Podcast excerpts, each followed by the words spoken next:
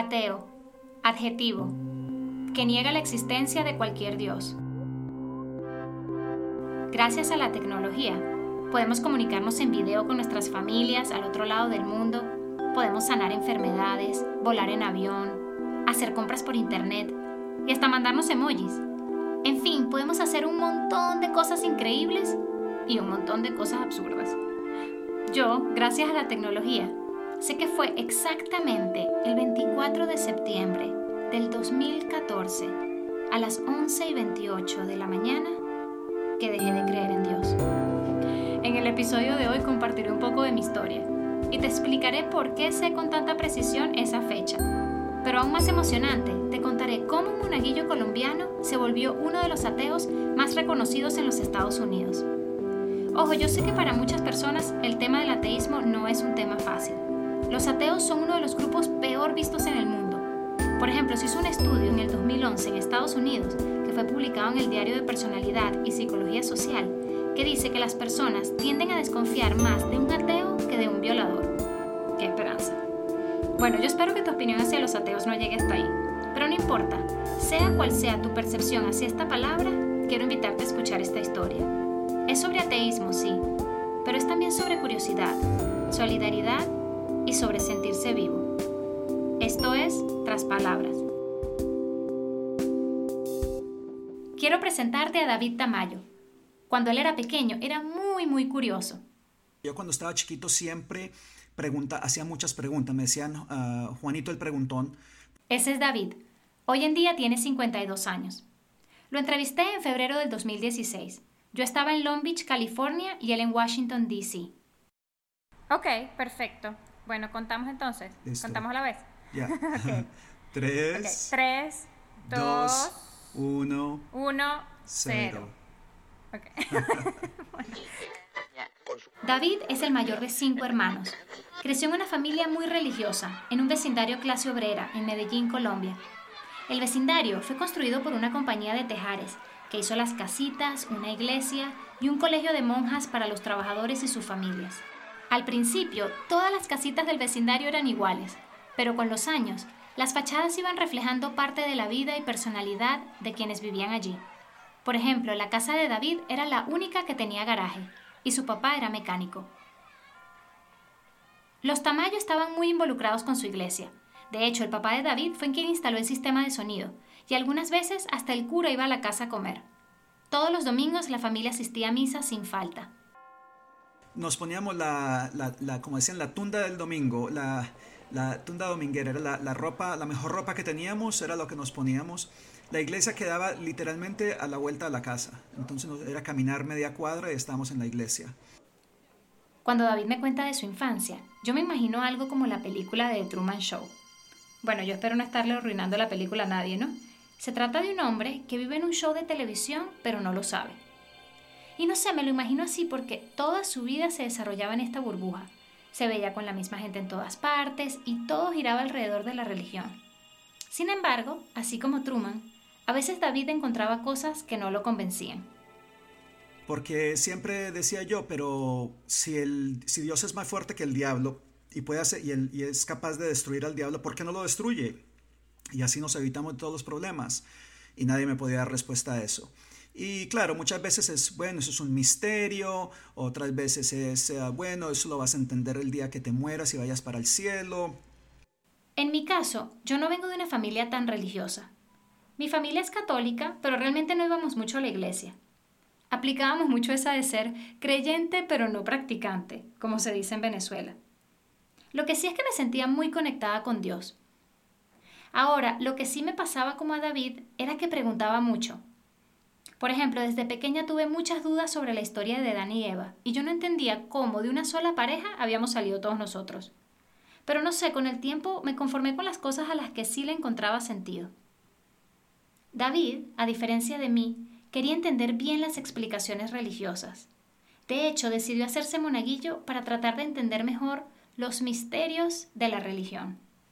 Entonces el ser monaguillo era trabajar con el cura, ponerse en una sotana ah, blanca y estar al lado del cura y todo eso. Y, yo decía, bueno, aquí voy a aprender más y voy a enterarme más de, de, me voy a poder acercar más a Dios. y, y, de verdaderamente uno se sentía como que estaba haciendo una gran labor.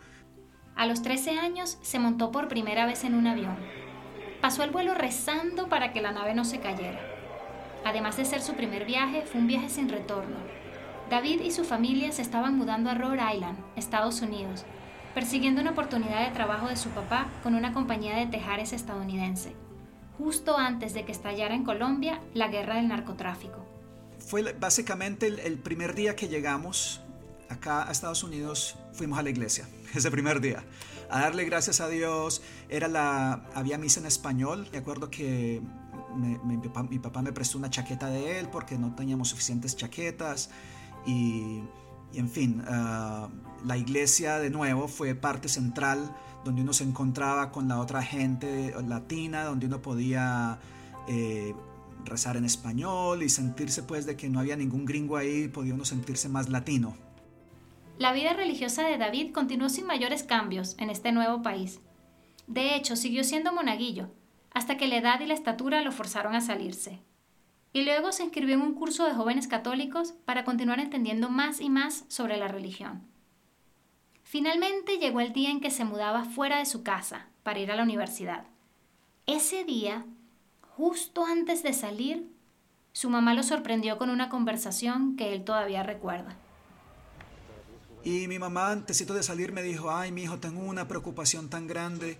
Y le dije yo, ¿qué, qué preocupación? Me dijo, ay, toda la gente que se educa, toda la gente que, que sacan grados avanzados y estudian bastante, ya ellos se creen tanto que ya ellos no eh, creen ni necesitan de Dios y se convierten en ateos. Y el miedo que yo tengo es de que usted, mi hijo, se va a convertir en un ateo por estudiar tanto. Y yo le dije, mamá, eso es ridículo. ¿Cómo voy a convertirme yo en ateo si es tan obvio de que Dios existe? O sea, no es sino mirar el mundo y la única explicación es de que Dios existe.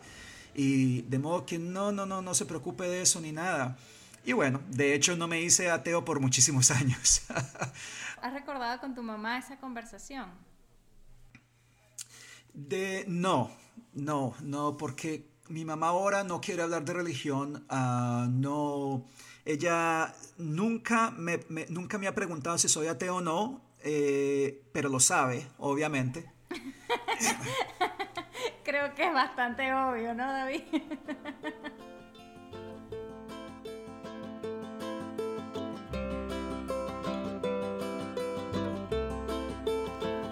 bueno, pasaron muchos años antes de que David se hiciera ateo, y muchos más antes de que fuera obvio. Pero en algo sí tenía razón su mamá. La universidad lo acercaría más al ateísmo, aunque no del modo como ella se lo había imaginado. David estaba trabajando como profesor de computación en la George Washington University, cuando conoció a la primera y más importante persona atea en su vida, mi esposa yo la conocí en la universidad. Yo estaba de profesor y ella era una estudiante, aunque ella no estaba en mi clase. Verdaderamente no estaba en mi clase, estaba en otra clase. Sin embargo, yo estaba ayudando en un laboratorio a estudiantes que tenían problemas de, con sus tareas de computación. Y cuando yo la vi, me, me gustó. Yo no sabía que era latina. Y sin embargo, fui, me acerqué a ella y vi que tenía problemas de computadora. Y entonces le dije yo, si, eh, si quiere le puedo ayudar ella sabía de que yo era uno de los profesores ahí porque tenía el nombre puesto y en fin. Y ella me contestó malísimo, me dijo, si yo necesitara ayuda, la hubiera pedido. Así muy, como muy arrogante. Y yo pensé para mí mismo por dentro, y esta desgraciada, ¿quién se cree, no?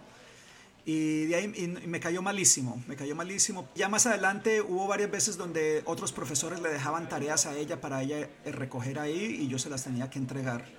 Y una vez uh, pasó tres o cuatro veces preguntando por la tarea y no, y no la tenía, y el profesor no la había dejado, no la había dejado, hasta que yo dije, mire, ¿por qué no me da su teléfono? Y cuando el profesor la deje, yo llamo, la llamo y le, y le digo, entonces me entregó el número y me dijo, me puede llamar, pero solamente para la tarea, para nada más. Y yo pensaba, por dentro, pero mira esta, cree que la voy a llamar a, salir con ella después de, de cómo me ha tratado. Y cuando llegó la tarea la llamé y le, y le dije yo, eh, mire, ya llegó, ya llegó su tarea. Ay, bueno, muchas gracias, esto y lo otro. Y le dije yo, bueno, ah, si va a venir, tiene que venir rápido porque yo dentro de poco me tengo que ir porque va a llover esta tarde, yo ando en bicicleta ah, y no me quiero mojar. Entonces me dijo, oh, yo también monto bicicleta. Ah, y yo dije, pa, ¿y esta que anda tan amigable? Y dije yo, ah, le tiro el anzuelo de una vez. Y le dije yo, bueno, si quiere vamos a montar en bicicleta un día de estos. Y me dijo, ah, sí, listo, cuando quiera. Le dije yo, ah, ok, ¿qué tal mañana? Y me dijo, bueno, vamos mañana. Y entonces nuestro primer date fue salir a montar en bicicleta. Y bueno, como dicen, the rest is history. Bueno, ni tan el resto es historia. Los comienzos de la relación fueron bastante intensos. Éramos polos opuestos en casi todo. Ah, argumentamos de que no se dice arvejas, de que se dice alberjas. Entonces íbamos al diccionario y resulta que las dos palabras son correctas. Yo decía aguacate, ella decía palta. Íbamos al diccionario, las dos palabras son correctas. Ella decía polera, yo decía camiseta. creo que ya quedó claro. Eran muy diferentes. Ahora, antes de continuar, déjame contarte un poco más sobre ella. Lorena nació en Chile y a finales del 2015 se cambió el nombre a Hipatia Alexandria. A mí me encantan los nombres raros y este me dio demasiada curiosidad. Así que me metí en Google a investigar de qué se trataba. Ojo, yo no soy muy buena con la historia, pero aquí va mi mejor intento.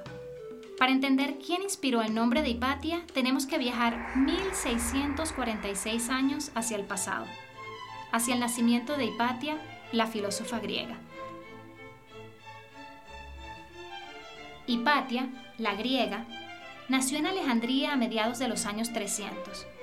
Su papá fue un reconocido matemático y astrónomo, encargado de la biblioteca que fue la sucesora de la inmensa biblioteca de Alejandría. Así que Hipatia nació rodeada de libros y aprendió matemática y astronomía con su papá desde que era niña. Después estudió otras áreas más filosóficas. El amor no le interesaba mucho. Supuestamente se mantuvo virgen toda la vida. Se dedicó fue a enseñar. Es más, su casa se volvió un centro educativo a donde iban estudiantes de todas partes. Yo confieso que al conocer de la vida de Hipatia, la griega, me dieron ganas de cambiarme el nombre a mí también.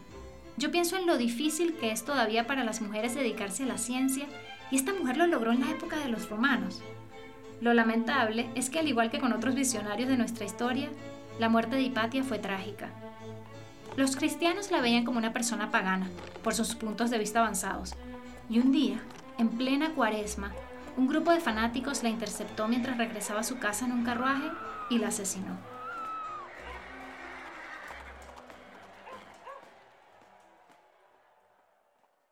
Según cuenta David, el cambio de nombre de su esposa fue bastante repentino. Después de haber visto la película Gora, que narra la historia de Hipatia, su esposa le dijo que se iba a cambiar el nombre, en honor a la filósofa y también porque recientemente había conocido a muchas Lorenas. Creo que queda claro que Hipatia, la chilena, es una mujer de decisiones tajantes. David por su lado confiesa que a veces todavía le llama por su antiguo nombre, aunque hace el esfuerzo. El caso es que hay muchas similitudes entre estas dos mujeres, separadas por casi dos mil años. Por un lado, las dos eran ateas. Además, Hipatia, la chilena, también es una mujer muy inteligente. De hecho, David confiesa que es lo que más le gusta de ella. Es también bastante plantada, como ya pudimos ver con la anécdota de cómo se conocieron ella y David. Pero además, al igual que la griega, Hipatia la chilena tuvo pensamiento crítico desde muy joven. David, siendo tan religioso, no tardó mucho tiempo en preguntarle a Hipatia sobre su religión. Y ella de una vez le dijo que no creía en Dios. Y yo le pregunté, pero cómo, ¿cómo es que no crees? Dijo, bueno, yo cuando estaba en primero de primaria en un colegio católico, me estaban hablando la historia de, la, de Adán y Eva y la culebra que hablaba, y entonces eso a mí me pareció como muy tonto de que una culebra hablara. Entonces yo hice así con la boca y, moví la cabeza de lado a lado y la monja me pegó una cachetada que me llegó a, quedar la cara colorada donde me pegó. Y de ahí decidí que todo eso era de que si lo tienen que hacer creer a uno a golpes no es ninguna cosa buena y de ahí nunca he creído. Pero en ese momento, ¿cómo te sentías? O sea, ¿te sentías algo triste de que ella no compartiera tu visión? ¿Qué sentías hacia ella? No, yo pensaba siempre, eh, como te digo, no sé por qué, siempre pensaba de que ella eh, profundamente sí creía. Pero pensaste eso hasta que te volviste ateo o hubo algún momento en la vida que dijiste... no, hasta que me volví ateo. Después de que yo me volví ateo me di cuenta que verdaderamente ella sí era atea.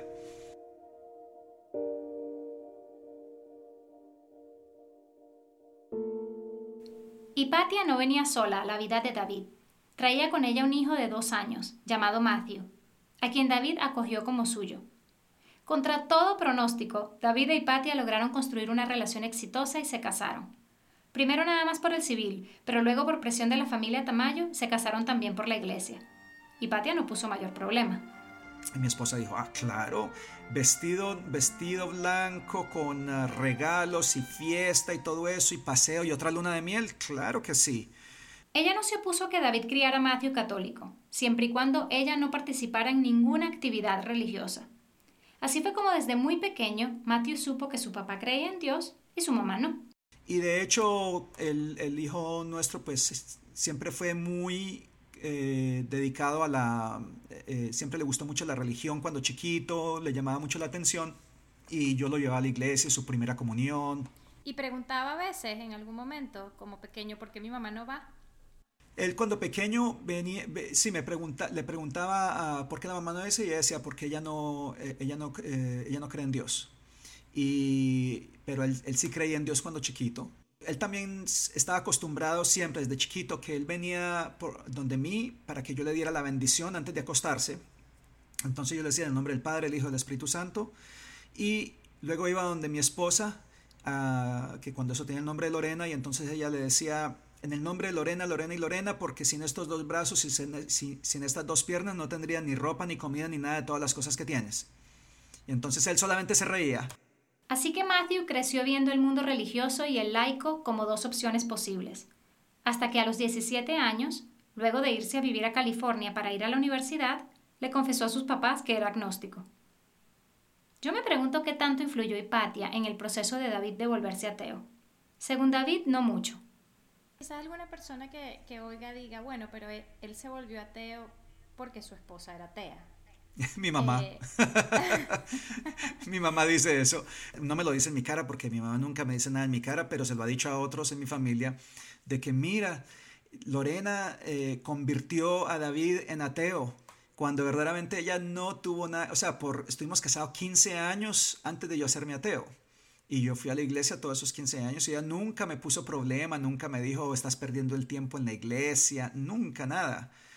Según David, su cambio al ateísmo se originó a partir de dos objetos, un anillo y un libro. Primero fue el anillo.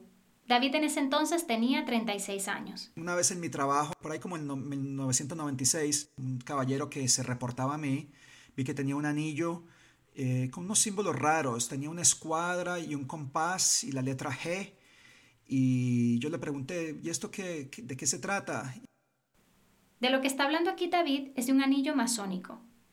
Yo personalmente les confieso que había escuchado la palabra cientos de veces, pero nunca le había prestado atención. Así que otra vez, gracias Google. Resulta que la masonería tiene sus orígenes alrededor del año 1375. Al principio los masones eran los artesanos que trabajaban en la construcción de grandes obras, hasta que se fue estableciendo la Gran Logia de Inglaterra.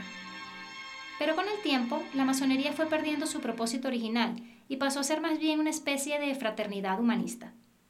En teoría no tiene nada de componente religioso, pero, irónicamente, en algunos casos es requerido creer en Dios. Luego de enterarse de todo esto, David llegó a su casa y le comentó a su esposa sobre la masonería. Y entonces ella fue a su, a su joyero y sacó un, un, un pendant, eh, como un, no sé cómo se dice, de eso que se pone en, en, la solapa, eh, y una prenda, no sé, un prendedor creo que se llama, un prendedor.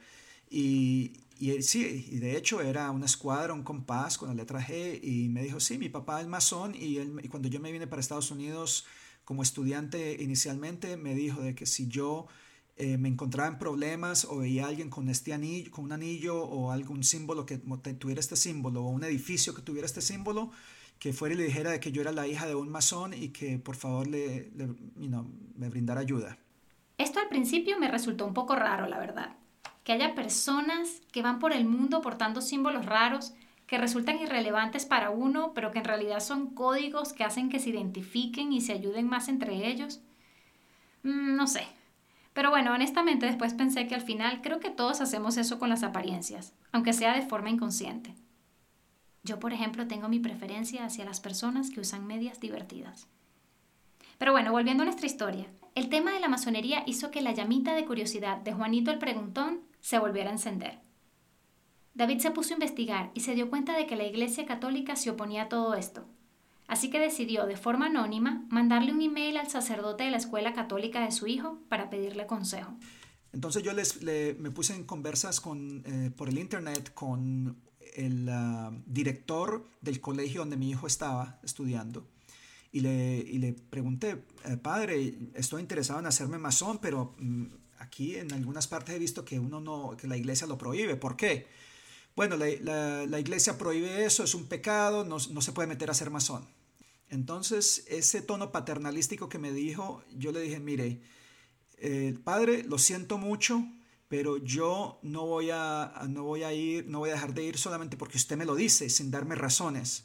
De modo que yo me voy a meter a la masonería y si veo algo bueno, eh, perdón, si veo algo malo o anticatólico o antimoral, entonces por la misma puerta por donde entré, por esa misma puerta me voy. El cura se molestó con la respuesta de David y hasta amenazó con excomulgarlo si se enteraba de quién era. Pero David igualito fue al grupo masónico y de hecho se sintió bien. Es más, siguió yendo por varios años. Pero lo más importante aquí fue que esta fue la primera vez que David había desobedecido a la iglesia la primera vez que su curiosidad lo había llevado fuera de los límites de su mundo religioso. Esto afectó sobre todo su relación con la religión católica, pero además sembró una pequeña duda que brotaría años más tarde. Si la Iglesia estuvo equivocada en esto, ¿en qué más lo estaría? Mi historia personal es un poco distinta. Cuando yo era católica sentía culpa por todo, por todo hasta que en el 2006 fui a España a visitar a mi familia. Mi sobrina tendría unos cuatro años más o menos. Vicky siempre ha sido una niña de frases ingeniosas, y en esa oportunidad lanzó una que me marcó para siempre.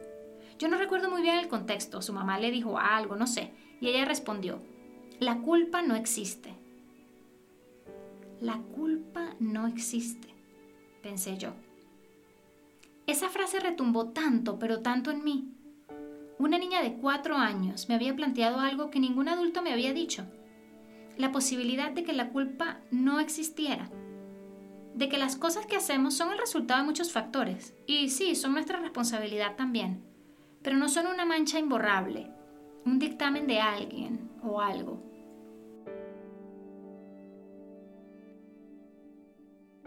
Tanto fue el impacto que a partir de ese entonces decidí remover la palabra culpa completamente de mi vocabulario. Cada vez que sentía la necesidad de decirla, tenía que replantear la frase y decirlo de otro modo. Por ejemplo, decía, ay, fue mi responsabilidad. O lo siento, fue sin querer. Yo sé que parece un cambio muy insignificante, pero marcó una diferencia enorme. Sin embargo, tiempo después, recuerdo que fui a misa con mi mamá por alguna razón, la boda de alguien, no sé. Y en plena misa rezaron la oración que dice, por mi culpa, por mi culpa, por mi gran culpa. Y recuerdo que yo estaba ahí en esa situación, golpeándome el pecho junto a todos los demás diciendo, por mi culpa, por mi culpa, por mi gran culpa. Y por primera vez me sentí completamente ajena a la iglesia. Ese episodio comenzó a alejarme de la religión católica.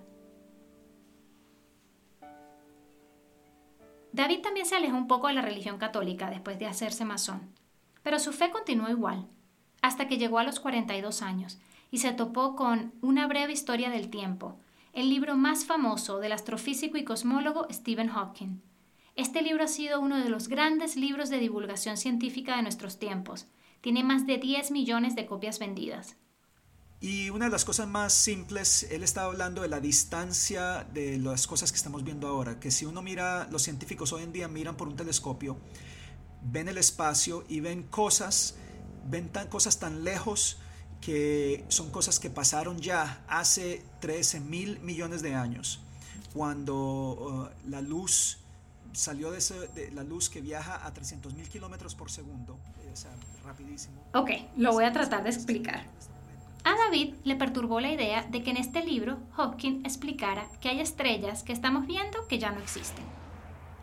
La razón es que la luz de estas estrellas toma tanto tiempo en llegar hasta la Tierra que mientras la luz viaja, algunas estrellas se extinguen. Y esto lo que quiere decir es que estas estrellas quedan tan pero tan lejos de la Tierra que no hay manera de que los humanos podrán nunca llegar a ellas. Porque bueno, de paso, el universo continúa expandiéndose y la distancia se va haciendo cada vez más larga. Entonces en ese momento no sé por qué yo pensé, pero si Dios creó todo para nosotros. A mí en la iglesia me enseñaron siempre de que todo lo que Dios había creado, los animales, las cosas, todo, todo, todo, todo, era para el hombre. El hombre era el centro del universo, era todo había sido creado para él, para su beneficio, para todo. Yo dije, ¿por qué creo unos planetas, unos soles y unas cosas tan lejos donde las podemos ver, saber de que existieron y sinceramente no poder tocarlas, nunca poder estar allá, aunque quisiéramos? En mi caso también hubo un libro, se llama El espejismo de Dios, del reconocido zoólogo y teórico evolutivo Richard Dawkins, quien fue reconocido en 2007 por la revista Time como una de las 100 personas más influyentes del mundo. Su libro tiene más de 3 millones de copias vendidas y ha sido traducido a 35 idiomas. Cuando llegué a este libro, ya yo había pasado varios años coqueteando con distintas religiones. Había leído mucho sobre el budismo y de hecho había pertenecido a un grupo de meditación hinduista, pero no sé, siempre al final había algo que no terminaba de encajar para mí. Así que no sé, en ese momento yo estaba con una visión de Dios bastante holística, asumiendo que Dios es energía, que es el universo y las estrellas y todo lo que nos rodea. Una visión que por cierto se conoce como panteísmo. Ok, aquí es donde llega el momento del que te hablé al principio. El caso es que el 24 de septiembre del 2014, a las 11 y 28 de la mañana, Leí una frase del libro de Dawkins usando el aparato este, el Kindle, y quedó registrada con la fecha exacta y la hora exacta en que la subrayé. Decía así, los panteístas no creen en un Dios sobrenatural en lo absoluto, solo que usan la palabra Dios como sinónimo no sobrenatural para referirse a la naturaleza, el universo o las leyes que rigen su funcionamiento. Bueno, no lo decía así literalmente, es una traducción porque el libro lo leí en inglés y luego cerraba diciendo que prácticamente el panteísmo es como un ateísmo alineado. Y por ahí se fue y empezó a hablar de que muchas veces las personas simplemente sienten la necesidad de creer en creer, pero no es que realmente crean en Dios. Todo eso hizo preguntarme, ¿qué diferencia hay entre la idea de creer que Dios es el universo, las energías, las estrellas y todo eso que yo sentía que eran mis creencias, y la idea de simplemente entender que Dios no existe y ver el universo y las estrellas como lo que son, universo y estrellas, sin conciencia. Y fue cuando entendí que todo ese tiempo yo había creído en creer. Había creído que tenía que creer en algo. Y cuando me resultaba difícil creer en lo que me habían dicho, bueno, entonces yo lo que hacía era que le ponía el nombre de Dios a lo que sea en lo que yo creyera. Todo para no afrontar la dura realidad de no creer en Dios. Así fue como la tecnología, sin yo anticiparlo, me ayudó a capturar el momento exacto en que perdí mi fe. O al menos el momento exacto en que acepté que hace rato que había perdido la fe en Dios. Admito que me resulta incómodo comentar de mi propia historia en este episodio.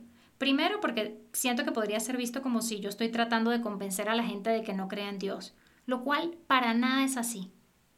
Lo que quiero es mostrarte cuál es el proceso por el cual puede a veces pasar una persona en estos casos, el cómo se siente, qué cosas detonan la duda. También, ojo, entiendo que simplemente ponerse a citar aquí un montón de libros puede resultar un poco raro e insuficiente, y que además a cada persona le resuenan distintas cosas. También sé, además, que no es fácil a veces acercarnos al otro cuando sentimos que su modo de pensar es tan distinto al nuestro. Por ejemplo, tal como lo comenté al principio, una de las principales causas por las cuales la gente rechaza a los ateos es por falta de confianza. Yo de hecho lo viví. Cuando yo me mudé a Miami, una gran amiga del trabajo me dijo que era atea, y yo en ese tiempo todavía creía en Dios. Y recuerdo que me causó un shock, un desconcierto. No fue algo que me puse como tal en palabras, pero yo creo que si en ese momento eh, hubiera tenido que ponerlo en palabras, hubiese sido algo así como que yo no entendía cómo alguien podía ser tan buena persona y a la vez ser atea. Ahora lo digo y me resulta horrible, pero en aquel momento era mi ignorancia. Yo no había compartido profundidad con una persona atea. Sin embargo, luego con el tiempo agradecí que ella me contara, porque eso me hizo cuestionarme mis propios prejuicios, preguntarme, ¿por qué he de dudar de la moralidad de una persona si no cree en Dios? ¿Es que acaso no hay otras cosas que terminan también asociadas a nuestra moralidad? Por ejemplo, la familia, los valores, nuestra propia cultura y de hecho nuestra propia elección y fuerza de voluntad, y hasta la satisfacción biológica que sentimos cuando hacemos el bien. Por eso agradezco compartir historias como la de David, porque son las que nos permiten romper con estereotipos y prejuicios. Y bueno, volviendo a la historia de David, su hallazgo fue como alar un hilo a un suéter. Él empezó a investigar desesperadamente. Se leyó de arriba abajo la Biblia, el Corán, el libro del Mormón. Se puso a tomar notas de todo lo que le resultaba incongruente. Y mientras más y más leía, su fe se iba haciendo más y más pequeña. Hasta que finalmente tuvo un momento de revelación sobre la existencia de Dios. Y de hecho dije yo, esta es, esta es, la, esta es la cosa. O existe, o existe uno o más dioses y escogen no ser, eh, escogen eh, quedarse escondidos, o Dios existe y, y, sí quiere ser, y quiere darse a conocer. Hay tres opciones, pensó David. Opción 1. Dios influye en los asuntos humanos, es decir, responde plegarias, intercede en nuestras situaciones, hace milagros. De ser así, tiene que haber evidencias. No había evidencia eh, y cuando buscaba la evidencia lo que encontraba era anécdotas. Y me di cuenta de que anécdotas no es evidencia. Y un montón de anécdotas es un montón de anécdotas, no hace evidencia. No se convierte en evidencia por haber un montón de anécdotas.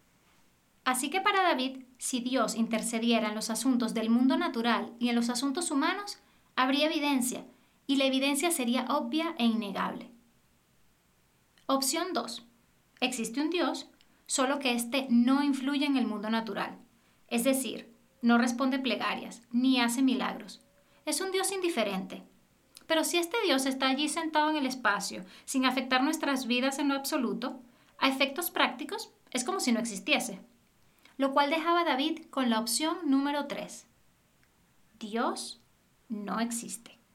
Y, y, todo empezó a hacer sentido el de por qué le pasan cosas malas a gente buena, el de por qué niños en África se están muriendo de hambre si Dios tiene el poder de aliviar ese, ese, e, esa hambre. De los, o sea, ¿cuántos de nosotros hemos visto unos niños en África que son puros huesos muriéndose literalmente de hambre?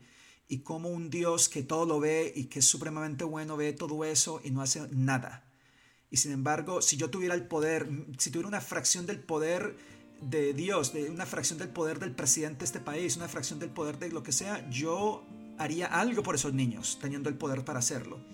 Entonces, claro, al no darse cuenta, bueno, la razón es que no existe. Me sentí con furia, me sentí con rabia, me sentí furioso conmigo mismo, de decir, ¿cómo es posible que por 42 años haya yo sido tan grandísimamente estúpido?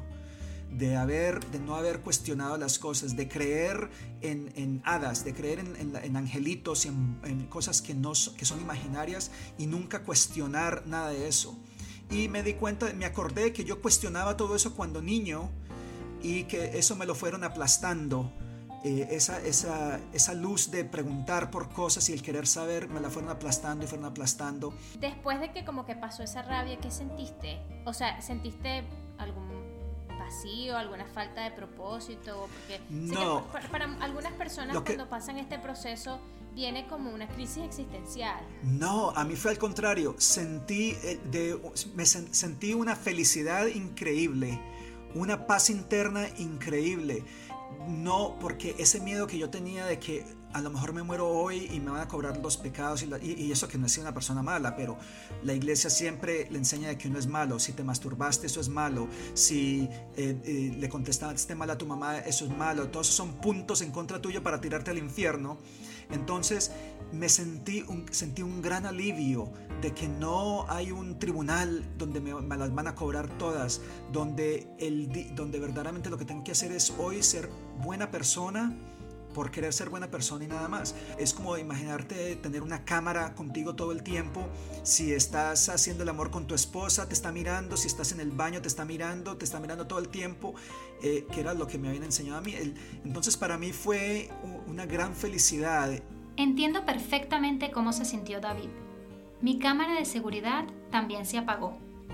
Solo que en mi caso sí dejó al principio un vacío. Cuando yo era católica, era como si yo estaba parada al comienzo de un camino. un camino recto, sin bifurcaciones, que me decía a dónde yo tenía que ir. Luego, cuando empecé a explorar otras religiones, fue como si de repente surgieran un montón de caminos, con distintas direcciones, longitudes, y bueno, yo a veces no sabía muy bien por dónde meterme. Pero ahora era como si de repente se habían borrado todos los caminos y quedaba simplemente un campo abierto. Al principio fue tan abrumador que terminé paralizada. Por suerte con el tiempo, esa sensación de desolación se volvió más bien de libertad. La libertad de caminar hacia donde me diera la gana. David cuenta que cuando compartió sus reflexiones con Hipatia, ella se sorprendió mucho. Y a David mismo le tomó un tiempo asumir esta nueva identidad. ¿Qué tal con respecto a la palabra Teo? Em, porque, como tú decías al principio, es una palabra que uno creció viendo con cierta connotación negativa. Sí, eh, y, pasar, ¿no? De ahí a... Porque, y muchas personas de hecho dicen, no, yo no creo en Dios. Pero no soy ateo. Yo no soy, yo no soy creyente. Y le preguntan, ¿eres ateo? Mm, no, yo no soy ateo. Sí, ¿Cómo fue tu relación con la palabra ateo? ¿Y en qué momento dijiste, soy ateo? Mira, hubieron, todavía hubieron muchos, ah, pasaron muchos meses, yo diría que como un año, cuando yo pasaba un gran susto de alguna cosa, alguien se me atravesó en el carro y casi tuve un accidente o algo, y yo decía, ay Dios mío, casi de la que me salvé, y me daba cuenta, ¿con quién le estoy, ¿a quién le estoy hablando? Si no hay ningún Dios.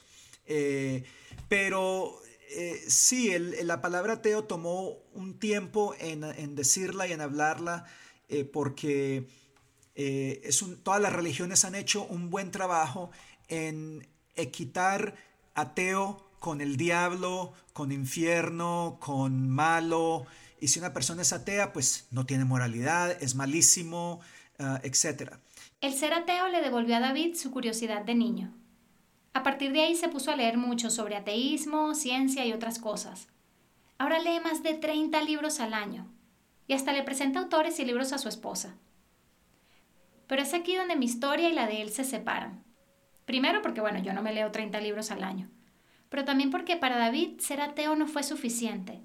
Él decidió sumar otra palabra, activismo.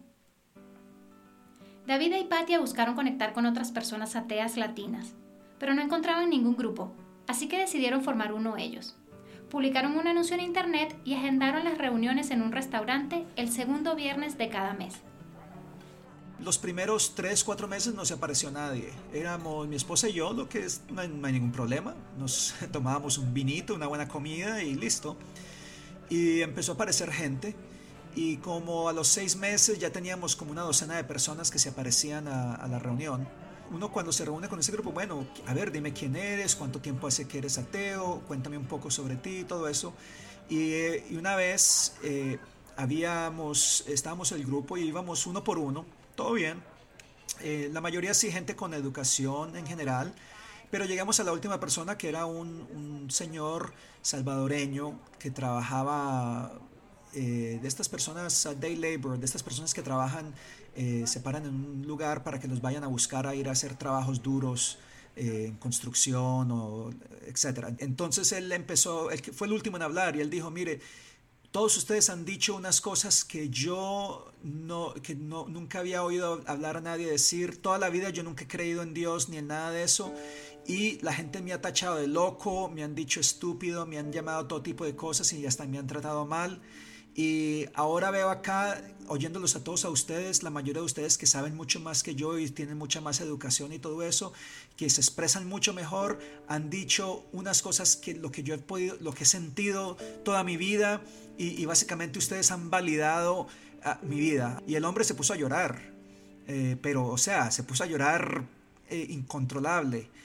Y en ese, eso a mí me tocó el corazón, ¿no? Eso me tocó a mí mucho y yo en ese momento pensé, bueno, eh, lo que debemos de hacer es poner este grupo, pero a nivel nacional, para que gente en otras partes del país eh, que estén igual, se sientan igual que este, que este hombre, que él pensaba que él era el único, el, único latino en el mundo, porque él casi no hablaba inglés.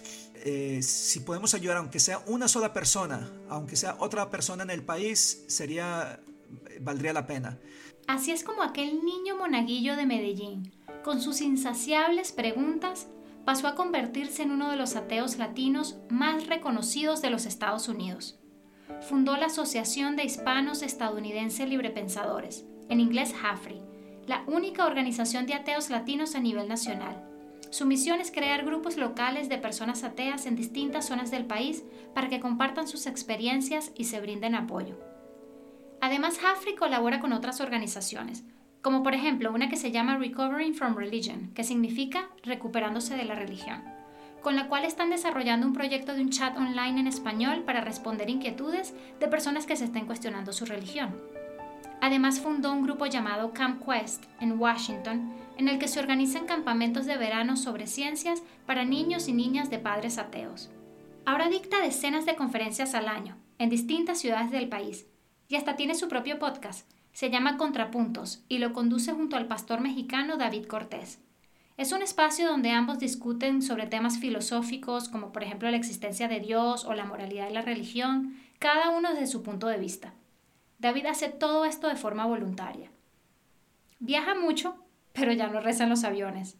Y aunque suene bastante irónico, es como si hubiera encontrado su propósito. El curioso propósito de defender a la gente ante la religión.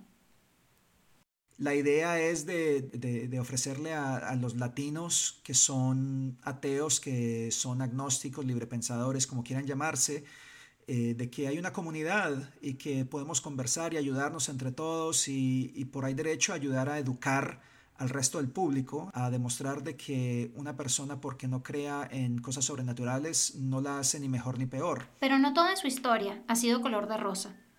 David admite que ha perdido su inocencia aunque dice que prefiere la verdad. Y también ha perdido a muchos amigos. De los 300 miembros de la logia masónica con quienes contaba, solo uno le dirige la palabra. Y aunque la relación con sus padres es buena, la religión se volvió un tema tabú del que simplemente no se habla. Con su familia inmediata ha corrido con mejor suerte. Ahora que es ateo, tiene una mejor relación con su esposa y su hijo. Y de hecho, aunque no por motivos religiosos, les gusta reunirse en familia a celebrar la Navidad. Él dice que este punto no es una celebración religiosa, sino una oportunidad de estar en familia y disfrutar de la parranda. En general, David siente que el haber perdido a Dios le hizo ganar muchas cosas. En mi opinión, he ganado mi vida. Yo sé de que cuando yo muera voy a volver a ser lo que era antes de nacer.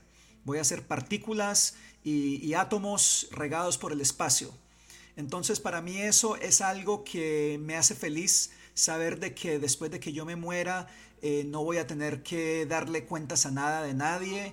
Eh, hago las cosas ahora porque las quiero hacer, no porque estoy tratando de hacer feliz a un, a un hombre invisible en el espacio. Es como que una persona que era ciega y ahora puede ver. Eh, y eso a mí me hace supremamente feliz. Y no sé por qué, pero tal vez ha sido inconscientemente, en mi opinión, ha mejorado muchísimo la relación con mi esposa. Eh, la aprecio más, la, no, porque, sabes, uno como religiosa, como una, persona religiosa piensa de que esto aquí es, es, es, una vida de práctica. Aquí estamos practicando nomás, la vida verdadera va a ser después, más allá, en el futuro, y va a ser por siempre, de modo que esta vida no vale nada. He aprendido a valorar de una manera grandísima la vida que tengo ahora y de apreciar grande, grande todo lo que tengo. La familia, mis amistades, eh, eh, toda la gente que quiero, todo lo que tiene significado para mí, lo aprecio mucho más. Y veo la vida como cuando uno está en, un parque de diversiones y uno se monta en, digamos, en, un aparato ah, y uno la está gozando, uno sabe de que eso va a llegar al final de que va a terminar, de que no es para siempre. Sin embargo, eso no le quita al goce que tiene uno. Y de hecho yo creo que aumenta el, goce que tiene uno al estar montado ahí porque sabe que, tiene, de que es finito, de que va a terminar. Yo creo que la vida si fuera infinita sería supremamente aburrida, sería supremamente, sería un castigo verdaderamente. Para mí eso sería como el, el infierno verdaderamente, si hubiera una vida eterna. Yo había escuchado muchas veces una frase que decía que la vida es como un parque de diversiones. Pero ahora es cuando pienso que quizás esto no tiene tanto que ver con que la vida sea divertida per se, sino con lo temporal. Y precisamente porque es temporal, no nos queda más que divertirnos. Y yo no creo que esto excluya a las personas creyentes. Si hay un paraíso después de esta vida, genial. Eso no nos quita el derecho a disfrutarnos esta intensamente. Si después de esta vamos a reencarnar en otra, bueno, genial también. eso no nos quita el derecho de disfrutarnos esta vida intensamente. Haya o no algo después de esta vida, lo cierto es que esta es única e irrepetible. Y yo no sé ustedes, pero yo pienso disfrutarme al máximo esta vida, porque ser quien soy es temporal e irrepetible. Gracias a David Tamayo, a la organización Jafri y a la familia Tamayo por hacer posible este episodio. Si eres una persona que se encuentra cuestionando su fe y necesita apoyo, o si quieres escuchar el podcast Contrapuntos, puedes ingresar a la página de Jafri, que es www.hafree.org.